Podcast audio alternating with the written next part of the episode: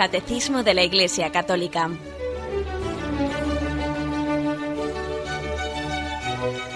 Un programa dirigido por Monseñor José Ignacio Munilla, Obispo de San Sebastián.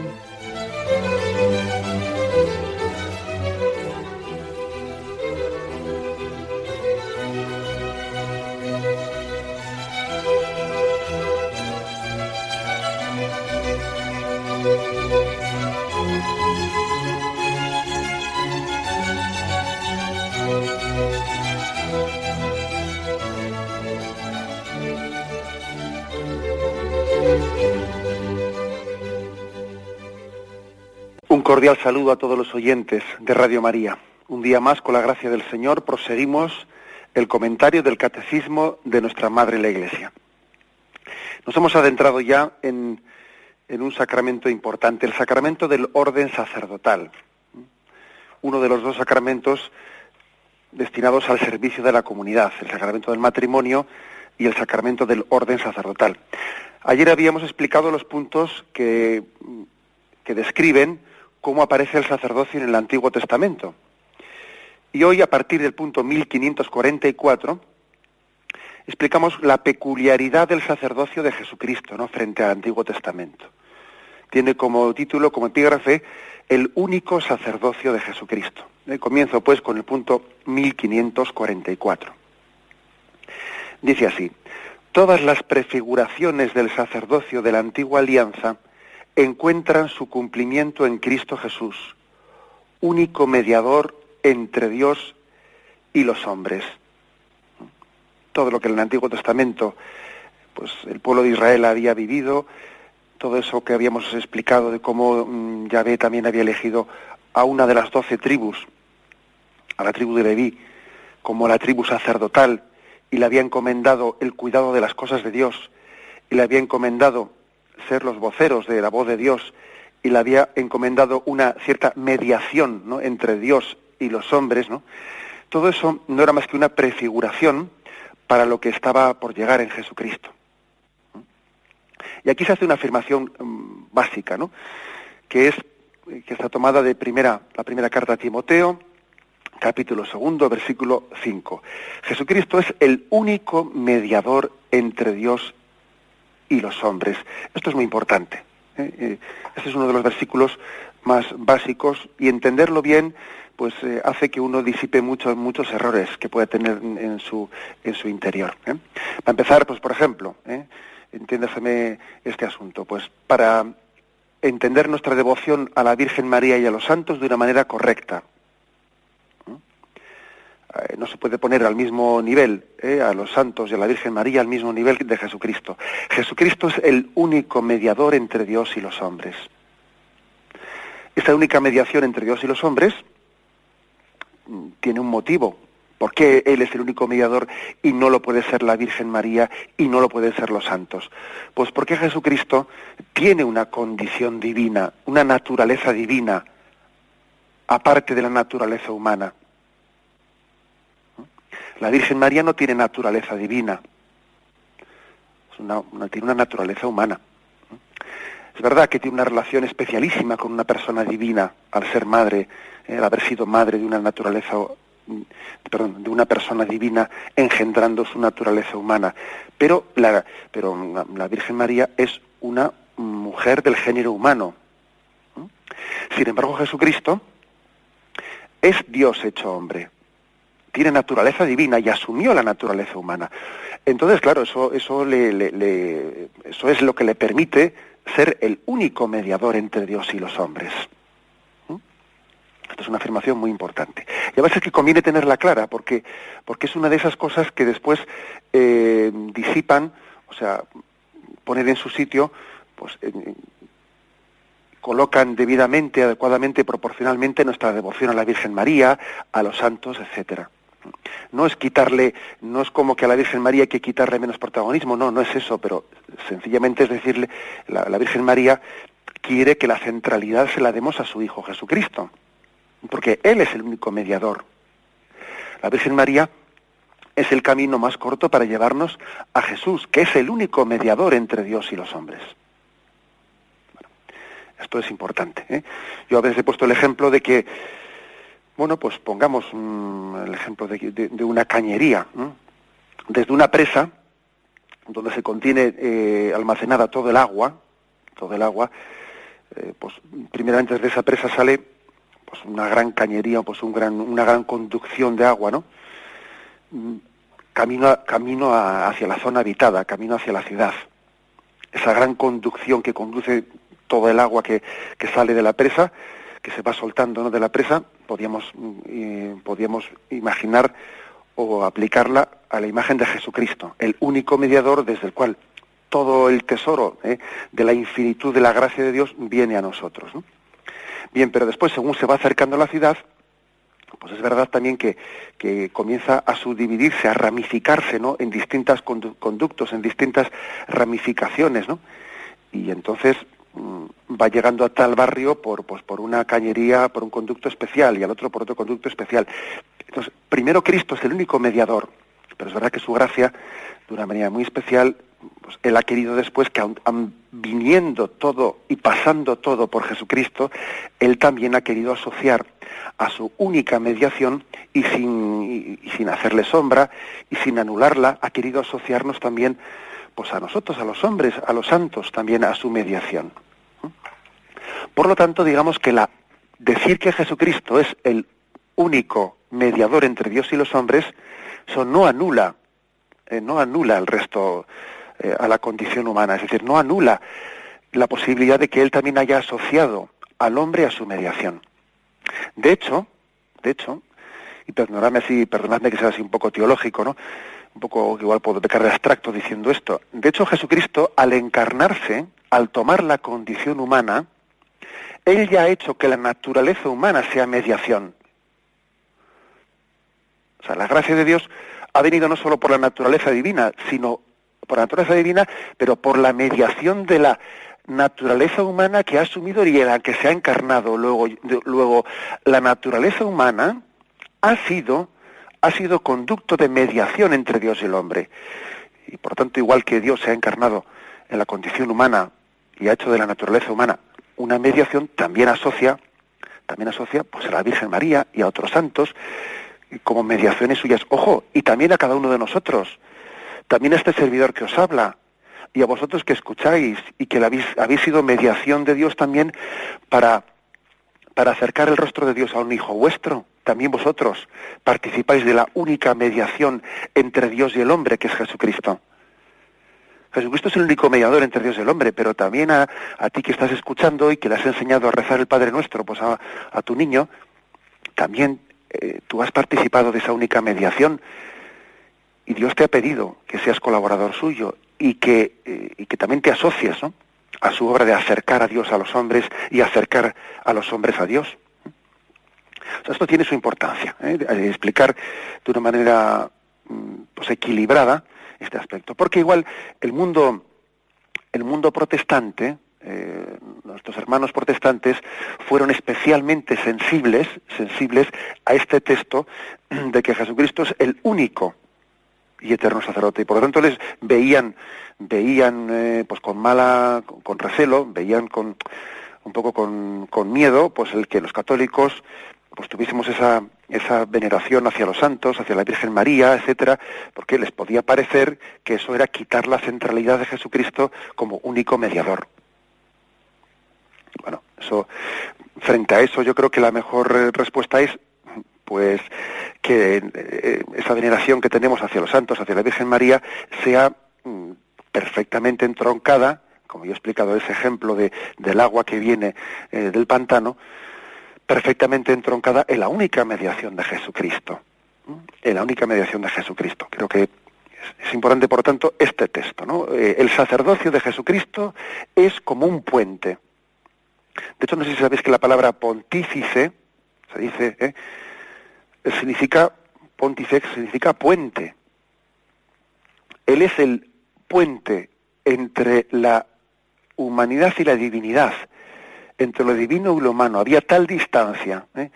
había tal distancia, una distancia infinita entre la criatura humana y, y la infinitud de Dios, pues que era imposible que, que ninguno de nosotros fuese, pudiese ¿no? llegar, llegar a, pues a introducirse, introducirse o tener derecho a, tener derecho a, a que su a que su, su misma oración, ¿eh?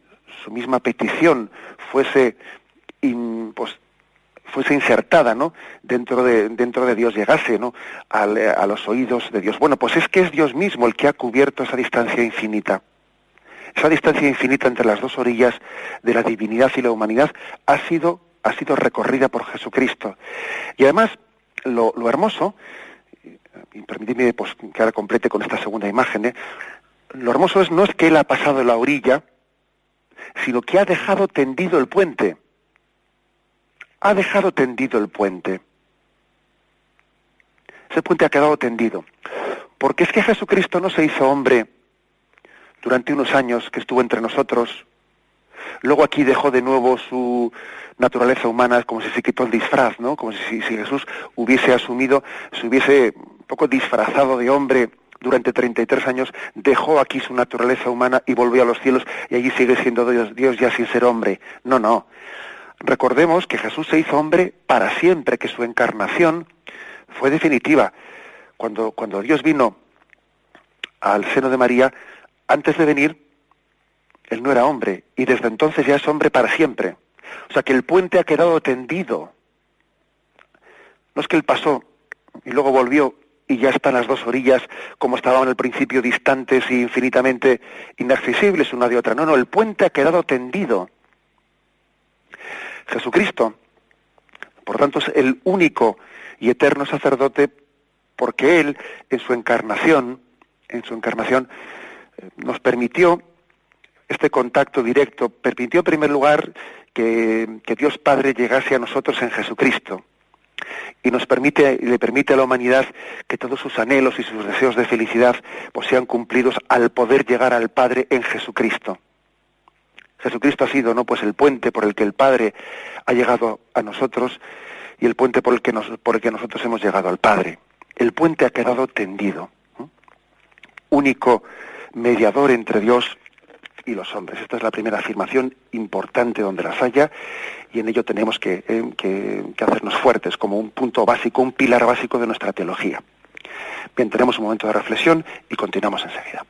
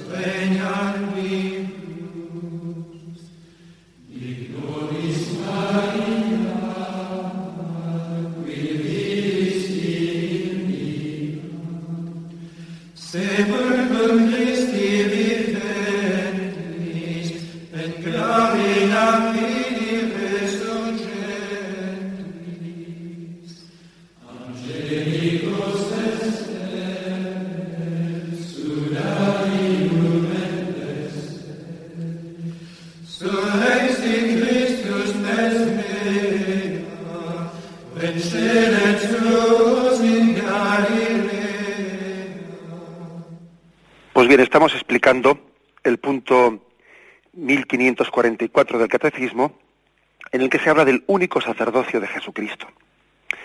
Y ahora se echa mano de la imagen de Melquisedec. Eh, dice así, Melquisedec, sacerdote del Altísimo, es considerado por la tradición cristiana como una prefiguración del sacerdocio de Cristo, único sumo sacerdote según el orden de Melquisedec, santo, inocente, inmaculado, que mediante una sola oblación ha llevado a la perfección para siempre a los santificados, es decir, mediante el único sacrificio de su cruz.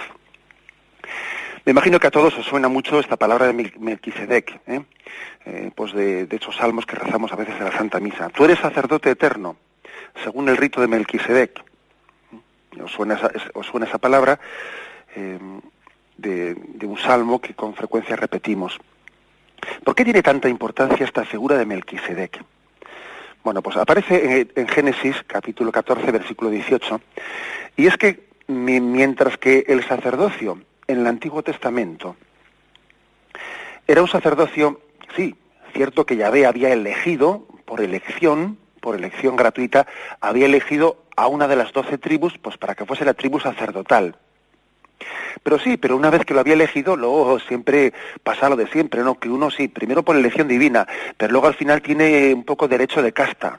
Y ya como, eh, digamos, el sacerdocio en la tribu de Leví era pues por herencia, y, no era por y, no era por vocación directa sí el pueblo de el pueblo eh, la tribu de Leví fue la elegida para ser sacerdotal sí pero luego ya los hijos los nietos los bisnietos ya tenían como derecho a ser sacerdotes porque eran porque eran de la tribu de Leví. Aunque la tribu había sido elegida por elección divina, luego ya pasó a ser un derecho de casta, eh, un, derecho que era hasta transmitido por herencia. Y eso, quiere, y eso pues lógicamente, va deformando las cosas, ¿no? Las va deformando. Y entonces aparece, de una manera misteriosa, en la Sagrada Escritura, una imagen, que es una aparición fugaz, ciertamente. ¿eh? Aparece en torno, en torno a Abraham la figura de, de Melquisedec, que es que es un rey, el rey de Salem, que se presenta como un sacerdote que no forma parte de una casta. Es decir, que es un sacerdote como por elección divina, que no se sabe su origen. Es como un hombre de Dios que Dios ha puesto en el camino de Abraham. Algo que es por pura gracia divina, algo que viene sin, sin tener ningún derecho, o sea, sin ser un débito de la pertenencia a una casta ni nada por el estilo. ¿eh? Leo, leo el pasaje de Génesis 14, 18.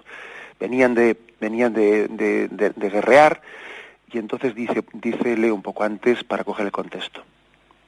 Al oír Abraham que su hermano había sido hecho cautivo, movilizó la tropa de gente nacida en su casa, en número de 318, y persiguió a aquellos hasta Dan, y cayendo él y sus siervos sobre ellos por la noche los derrotó y los persiguió hasta Jobá, que está al norte de Damasco.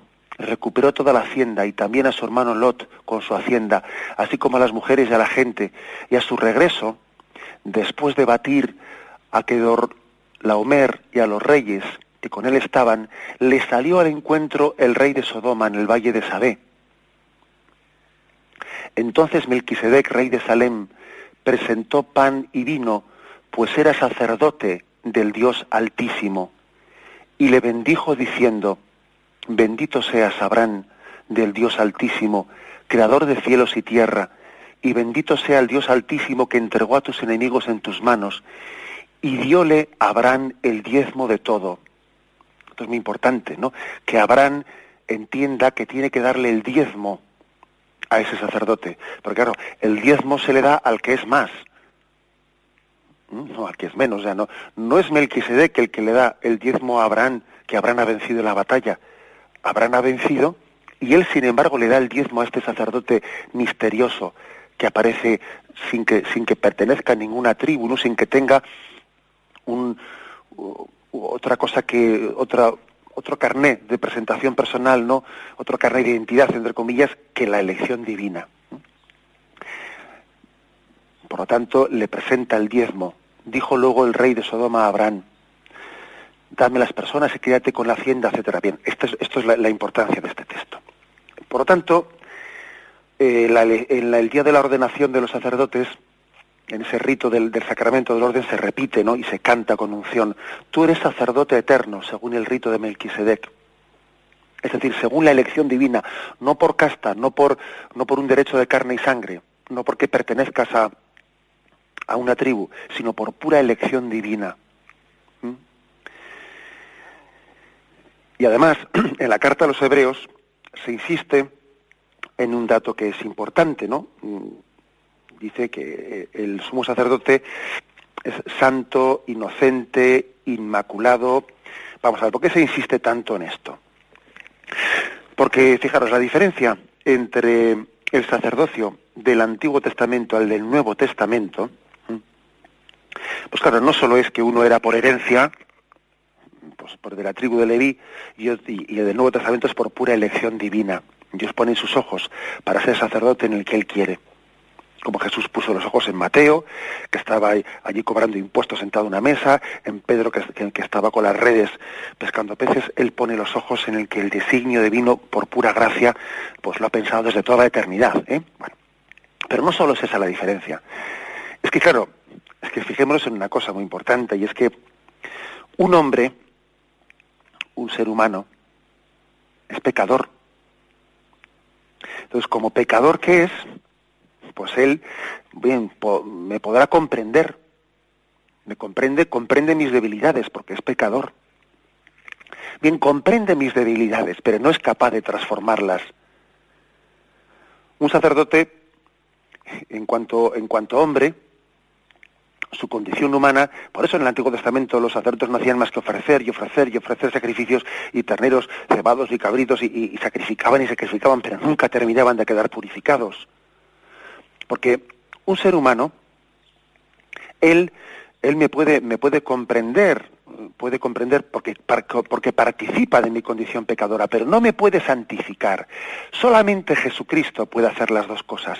Me comprende porque es hombre y me conoce por dentro y sabe lo que es ser tentado, porque él fue tentado también. Y sabe lo que es el cansancio, y sabe lo que es también Satanás, que, que está rondando junto a nosotros, como rondó junto a Jesucristo. Pero Jesús no solo me comprende, Él como es el santo, Él sí me puede santificar. Esto es muy importante, ¿eh? Porque claro, no vale con que alguien comparta mi condición humana, como de hecho también la compartían los sacerdotes del Antiguo Testamento. ¿Compartían mi condición humana? Pues claro que sí. Pero a mí de poco me sirve que alguien comparta mi condición humana, que me comprenda mis debilidades, que pase por la misma experiencia que yo, si, en el fondo él está igual que yo. Está igual que yo y entonces a ver que, pues sí, pues, no, pues no me consuela, no, no me ayuda. Sí, me comprende, pero, pero participa de las mismas miserias que yo y por lo tanto no es capaz de redimirme, de santificarme. Jesús no solo me comprende porque es hombre, sino que me santifica porque es el santo, es el santo de Dios. Eh, y esto es otra cosa que se subraya mucho en la carta de los hebreos, ¿no? En los hebreos. Y tal convenía que fuese el sumo sacerdote, santo, puro, inmaculado, porque de lo contrario, si no hubiese sido así, pues no sirve para nada su entrega en la cruz. Si en la cruz hubiese muerto un pecador, eso no nos hubiese redimido. De hecho, por ejemplo, la muerte del buen ladrón, ¿eh? pues bueno, pues no nos redimió, nos dio un buen ejemplo de cómo hay que arrepentirse, ¿eh? pero redimir, redimir no nos redimió. La fuente que, la, muerte que fue salvadora, que fue redentora, fue la de Jesucristo, porque era el santo de Dios. Por eso se insiste en Hebreos 10:14, mediante una sola oblación ha llevado a la perfección para siempre a los santificados es decir, mediante el único sacrificio de la cruz. Estamos viendo aquí, estamos entrando, tocando un poco la entraña, por lo tanto, de la teología del, sacerdocio. Jesucristo es el único y eterno sacerdote. Aprovecho para, para, hacer una presentación de algo que es hermoso y creo que, debemos de conocerlo, ¿eh? especialmente los españoles, ¿eh? porque en España, en la liturgia española, tenemos un privilegio un privilegio pues que la, Santa Sede concedió pues para, mm, para España, que fue la celebración de la fiesta de Jesucristo sumo y eterno sacerdote. Es una fiesta instituida para España, que se celebra el jueves siguiente a Pentecostés, eh, en la que mm, se subraya este aspecto que estamos hoy explicando en el, en el catecismo. ¿eh? Jesucristo, sumo y eterno sacerdote. Fue Monseñor La Higuera, eh, don José María García La Higuera, un, santo obispo mm, de Valencia, el que tuvo esta inspiración y el que, bueno, pues también pidió a la Iglesia, eh, bueno, que se introdujese esta fiesta y por lo menos a nivel de España sí, sí se introdujo. ¿eh? Es, muy hermoso también recordar la, la figura de Monseñor La Higuera y, bueno, digo brevemente de él que, que ingresó en el seminario de Tudela a los 10 años, continuando dos años después sus estudios en el seminario de Madrid, donde recibió la ordenación sacerdotal el año 1926. Fijaros qué años tan duros, ¿no?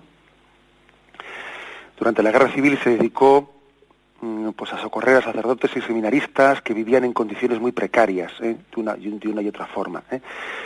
Y entonces hay que decir que el Señor, de, después de la guerra civil, le llevó al cuidado del seminario. Fue del 39 al 50 director espiritual del Seminario de Madrid. Ah, también fue director de la adoración nocturna durante muchos años. ¿no? Pero mm, finalmente fue preconizado como obispo auxiliar de Alcalá, eh, de ahí fue a Huelva y de Huelva pues marchó a Valencia donde estuvo muchos años. ¿no? Aquí lo importante yo creo que, tenemos que, subrayar es que el Señor suscitó en este, en este santo varón, suscitó un carisma especial de ser como sacerdote de sacerdotes. Él fue el sacerdote de los sacerdotes. Tener un carisma especial de cuidar el sacerdocio, de estimar mucho ese tesoro que llevamos dentro de nosotros, y Monseñor La Higuera, por lo tanto, tuvo esa inspiración y la Santa Sede, bueno, pues incluso ha introducido esta fiesta litúrgica, por lo menos a nivel de España. ¿eh? Creo que es una cosa hermosísima. ¿eh? Él desde niño se había puesto como una especie de lema, ¿eh? o santo o nada. El sacerdote o, es santo o es una contradicción viviente. O el sacerdote santo en su vida o si no es que es una es que está, está haciendo pues eh, chirría ¿eh? chirría es un antitestimonio el tener una función tan alta que Dios nos haya dado pues al mismo tiempo mm, llevada con, con incoherencias no que hace que todavía pues esos, pecados y esos defectos nuestros pues todavía sean pues pues eso más más, más escandalosos. Él decía esa famosa frase o santo o nada y creo que es bueno que nos acerquemos aunque sea un poco eh, un poco a esta fiesta litúrgica me voy a permitir leer brevemente las oraciones que, la liturgia ha introducido pues, en esta fiesta de Jesucristo, sumo y eterno sacerdote. Dice la oración colecta. Oh Dios, que para gloria tuya y salvación del género humano constituiste a tu Hijo único, sumo y eterno sacerdote. Concede a quienes Él eligió para ministros y dispensadores de sus misterios la gracia de ser fieles en el cumplimiento del ministerio recibido. La gracia de ser fieles en el ministerio, en el cumplimiento del ministerio recibido, que es como decir, la santificación de un sacerdote consiste en ser fiel a lo que lleva entre manos. En su propio ministerio está su santificación. Un sacerdote eh, para ser, para ser santo lo que tiene que hacer es pues vivir su propio sacerdocio porque es santificante no solo para los demás, es también santificante para sí mismo. Santificando se santifica. Predicando a los demás se predica a sí mismo. Es, por lo tanto, es, lo específico ¿eh? del sacerdocio. Por eso dice, la gracia de ser fiel es el cumplimiento del ministerio recibido. La oración de ofrendas eh, dice así, Jesucristo nuestro mediador, te haga aceptables estos dones, Señor, y nos presente juntamente con Él como ofrenda agradable a tus ojos. Bien, todos los, eh, todos los mm, bautizados, no todos los cristianos, estamos llamados a ser ofrenda agradable a los ojos de Dios. Cuando participamos de la Santa Misa, junto con el pan y el vino, ofrecemos nuestra vida. Pero ¿qué decir del sacerdote que coge en sus manos el pan y el vino y los presenta y dice, bendito sea Señor Dios del universo por este pan? Y al levantar ese pan, él mismo está elevando sus propias manos y se está ofreciendo él a Dios Padre. ¿Eh? El sacerdote está llamado a ser una ofrenda, eh, una ofrenda junto con esa patena en el altar. Lo de sacerdote, víctima y altar pues está todo incluido. Jesucristo es, está representado en el sacerdote que ofrece la misa, en la víctima, porque evidentemente está presente sacramentalmente en ese pan y en ese vino, ¿no? Y en el altar también, que es el lugar, del, el, lugar en que es ofrecido. Sacerdote, víctima y altar son las tres formas de presencia de Jesucristo. Y bueno, y y hay que decir que una de ellas pues, es la del sacerdote. En él está Cristo presente y él está llamado a ser otro Cristo. Y por último, la, oración de después de comunión dice así, la Eucaristía que hemos ofrecido y recibido nos dé la vida, Señor, para que unidos a ti en caridad perpetua, demos frutos que siempre permanezcan.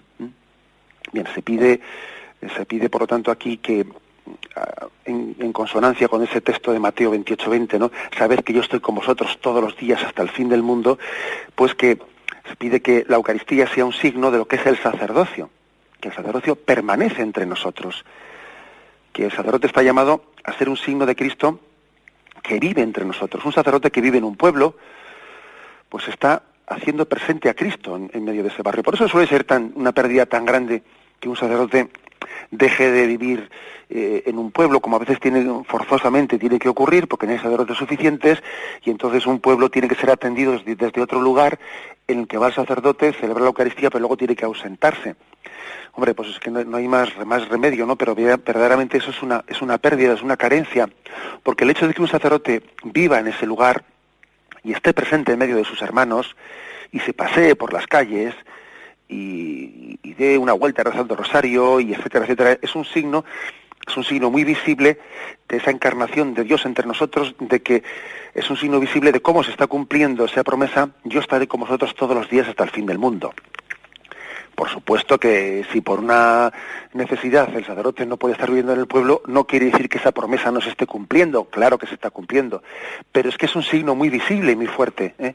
que hace presente cómo Cristo acompaña a sus hermanos y no y, cumple eso que dijo Jesús cuando ascendió a los cielos, me voy pero no os dejo solos, sino que se envió mi espíritu y ese espíritu también está presente en el sacerdocio, visible, a través de un hombre concreto, que camina junto a nosotros en nuestro barrio, en nuestro pueblo, que hace, que hace visible y palpable ¿no? la presencia de Cristo junto a nosotros. Bien, pues esta es, ¿eh? esta es la fiesta litúrgica de Jesucristo sumo y eterno sacerdote, que es que es, bueno, como he dicho, pues un privilegio pues de la, liturgia española. ¿eh? Está introducida y, también creo que es bueno que hayamos presentado la figura de Monseñor La Higuera, quien fue eh, arzobispo de Valencia y quien tuvo ese carisma de, haber sido sacerdote de sacerdotes y de haber mm, introducido y haber recibido la inspiración del Señor de introducir esta fiesta litúrgica. Tenemos un momento de reflexión y continuamos enseguida.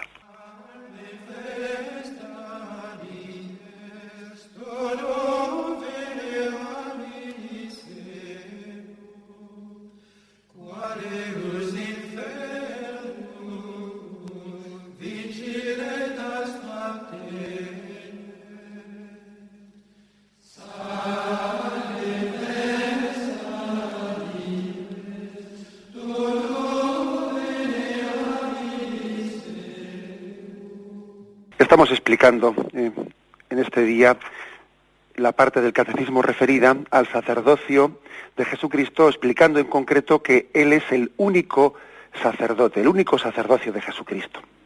Continuamos con el punto 1545. El sacrificio redentor de Cristo es único, realizado una vez por todas. Y por esto se hace presente en el sacrificio eucarístico de la Iglesia. Lo mismo acontece con el único sacerdocio de Cristo. Se hace presente por el sacerdocio ministerial sin que con ello se quebrante la unicidad del sacramento de Cristo. Ya ven aquí una cita eh, latina, que ya leo yo ya traducida al castellano, y por eso solo Cristo es el verdadero sacerdote, los demás son ministros suyos. Bueno, pues igual que cuando explicamos el sacramento de la Eucaristía,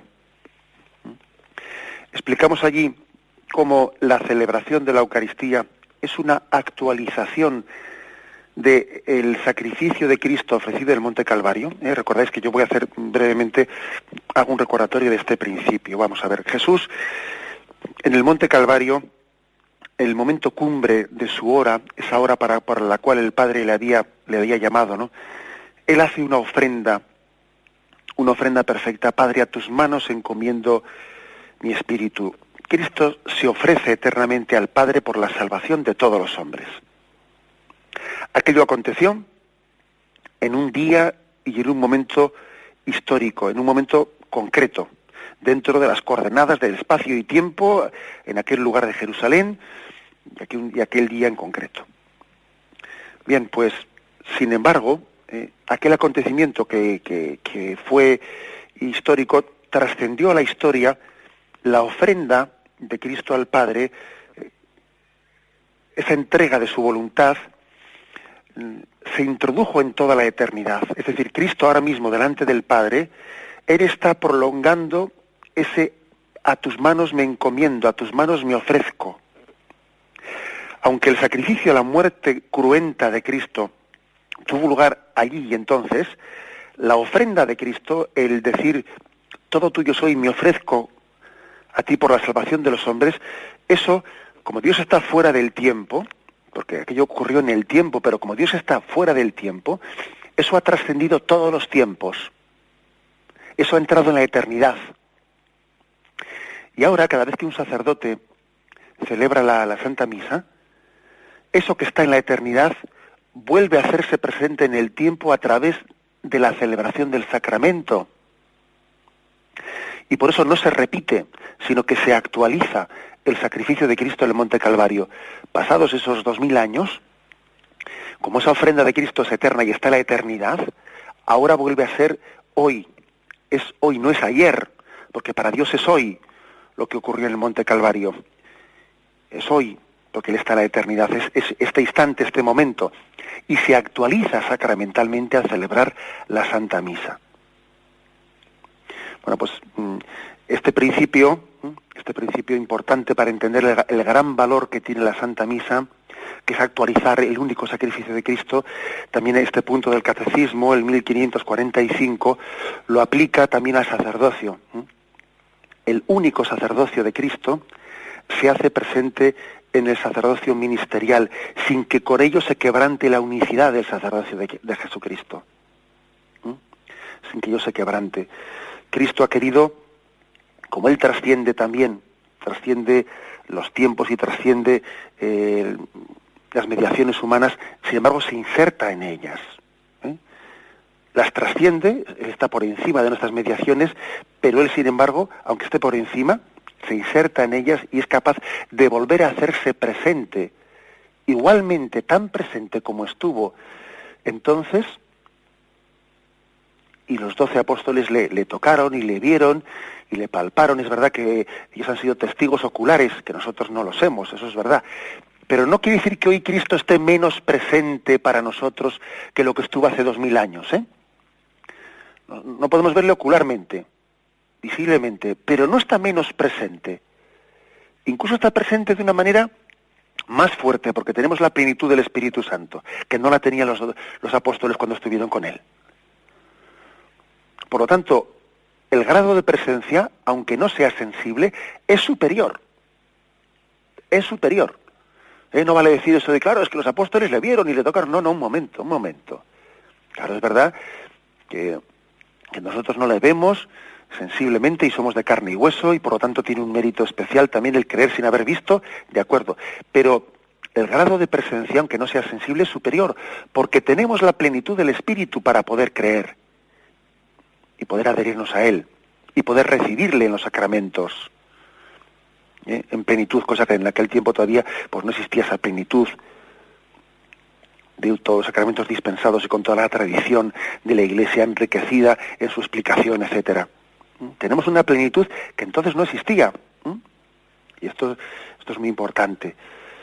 Por eso Jesús tiene la capacidad de hacerse hoy presente a través del sacerdocio, como si nosotros estuviésemos asistiendo a la última cena, como si estuviésemos en el cenáculo como si también nosotros reclinásemos nuestra cabeza como San Juan en el costado de Jesucristo. tenemos que hacer un acto de fe, un acto de fe de que cada vez que vamos a, la Santa Misa subimos al Monte Calvario. ¿Mm? Yo por lo menos es una cosa que os lo digo así un poco en, bueno, pues en, la intimidad y la confianza que da también sentir la, esta radio como una familia, ¿no? Pero yo, yo cuando hago la procesión de entrada y y subo eh, las gradas del altar camino pues camino de, dar ese beso al altar, ¿no? Y cuando uno sube al presbiterio, esos pocos escalones que suelo haber, pues suelo recordar ese momento de subir al Monte Calvario. Jesús asciende al Monte Calvario. Tenemos que revivir la Santa Misa, tenemos que, perdón, que revivir el sacrificio de Cristo cada vez que celebramos la Santa Misa. Y recordar que Jesús tiene esa capacidad, tiene esa potencialidad de hacerse presente en la mediación de los sacerdotes. Él es el único mediador. Eh, por eso eh, en, la teología sacramental se llega a hablar en primera persona. Esto es mi cuerpo, siendo así que es el de Jesucristo, no es el de José Ignacio ni el del otro. ¿eh? Esto es mi cuerpo. No decimos esto es su cuerpo. Hablamos en primera persona, sabiendo que hay una identificación tal entre el sacerdote y Jesucristo que celebra la Eucaristía, que, de esa compenetración existe esa capacidad ¿no? de, ver a Cristo presente sacramentalmente. Él tiene, pues, esa capacidad de, unir nuestras mediaciones a la suya sin, sin estorbarla, sino más bien haciéndola más presente. También por eso los sacerdotes pues algo que tenemos que cuidar mucho, que nos decía eh, esta exhortación apostólica Sacramentum Caritatis, ¿no? Nos decía mucho, nos, enseñaba también como estilo el, que el sacerdote haga presente a Jesucristo y también desaparezca él personalmente. El que él no tenga un protagonismo excesivo. Un protagonismo excesivo que atraiga los ojos hacia la persona y no hacia Jesucristo. Eso también es un don que los sacerdotes tenemos que pedir al Señor predicar al Señor sin predicarnos a nosotros mismos. Hacerle presente a Él y nosotros desaparecer, como decía Juan Bautista, ¿no? Conviene que Él crezca y que yo desaparezca, ¿no? Ese es un don muy grande que también tenemos que pedir, como estilo, como forma de proceder, ¿no? Confiando más, ¿eh? confiando más en la, en la, gracia de los sacramentos que en, ¿eh? que en nuestras ocurrencias, ¿no? O en, nuestras sensibilidades, ¿no? Eso, eso es importante, tener el estilo de humilde de quien se sabe sacramento y a su vez dice, no voy a yo hacerme presente de una manera que, que atraiga los ojos hacia, hacia la mediación en vez de hacia aquel que la mediación está haciendo presente. ¿eh? Eso es, eso es muy importante. Y tenemos que pedir ese don muy grande y vosotros también, ¿no? Los fieles, orar por los sacerdotes para que ese don el Señor nos lo dé. ¿Eh? que seamos que, seamos prolongación del, de la única mediación de Jesucristo y que actuemos de una manera lo suficientemente transparente, ¿no? y discreta, pues para que todo el mundo fije sus ojos en Jesucristo y no nosotros mismos. Un cristal, un buen cristal, lo que hace es pasar desapercibido, porque uno no ve el cristal, lo que ve es lo que está al otro lado del cristal, ¿no? Y ese es el ideal del sacerdote, ¿eh? que los ojos no se fijen en, en él como mediación, sino eh, en, él, como persona concreta, no, sino de lo que él es signo y sacramento, que es del don de Jesucristo. Bien, lo dejamos aquí. Hemos explicado dos puntos, el 1544 y 1545, que tienen como título el único sacerdocio de Jesucristo. Si Dios quiere, continuaremos a partir de mañana con el siguiente eh, apartado. Bien, me despido con la bendición de Dios Todopoderoso, Padre, Hijo y Espíritu Santo descienda sobre vosotros. Alabado sea Jesucristo.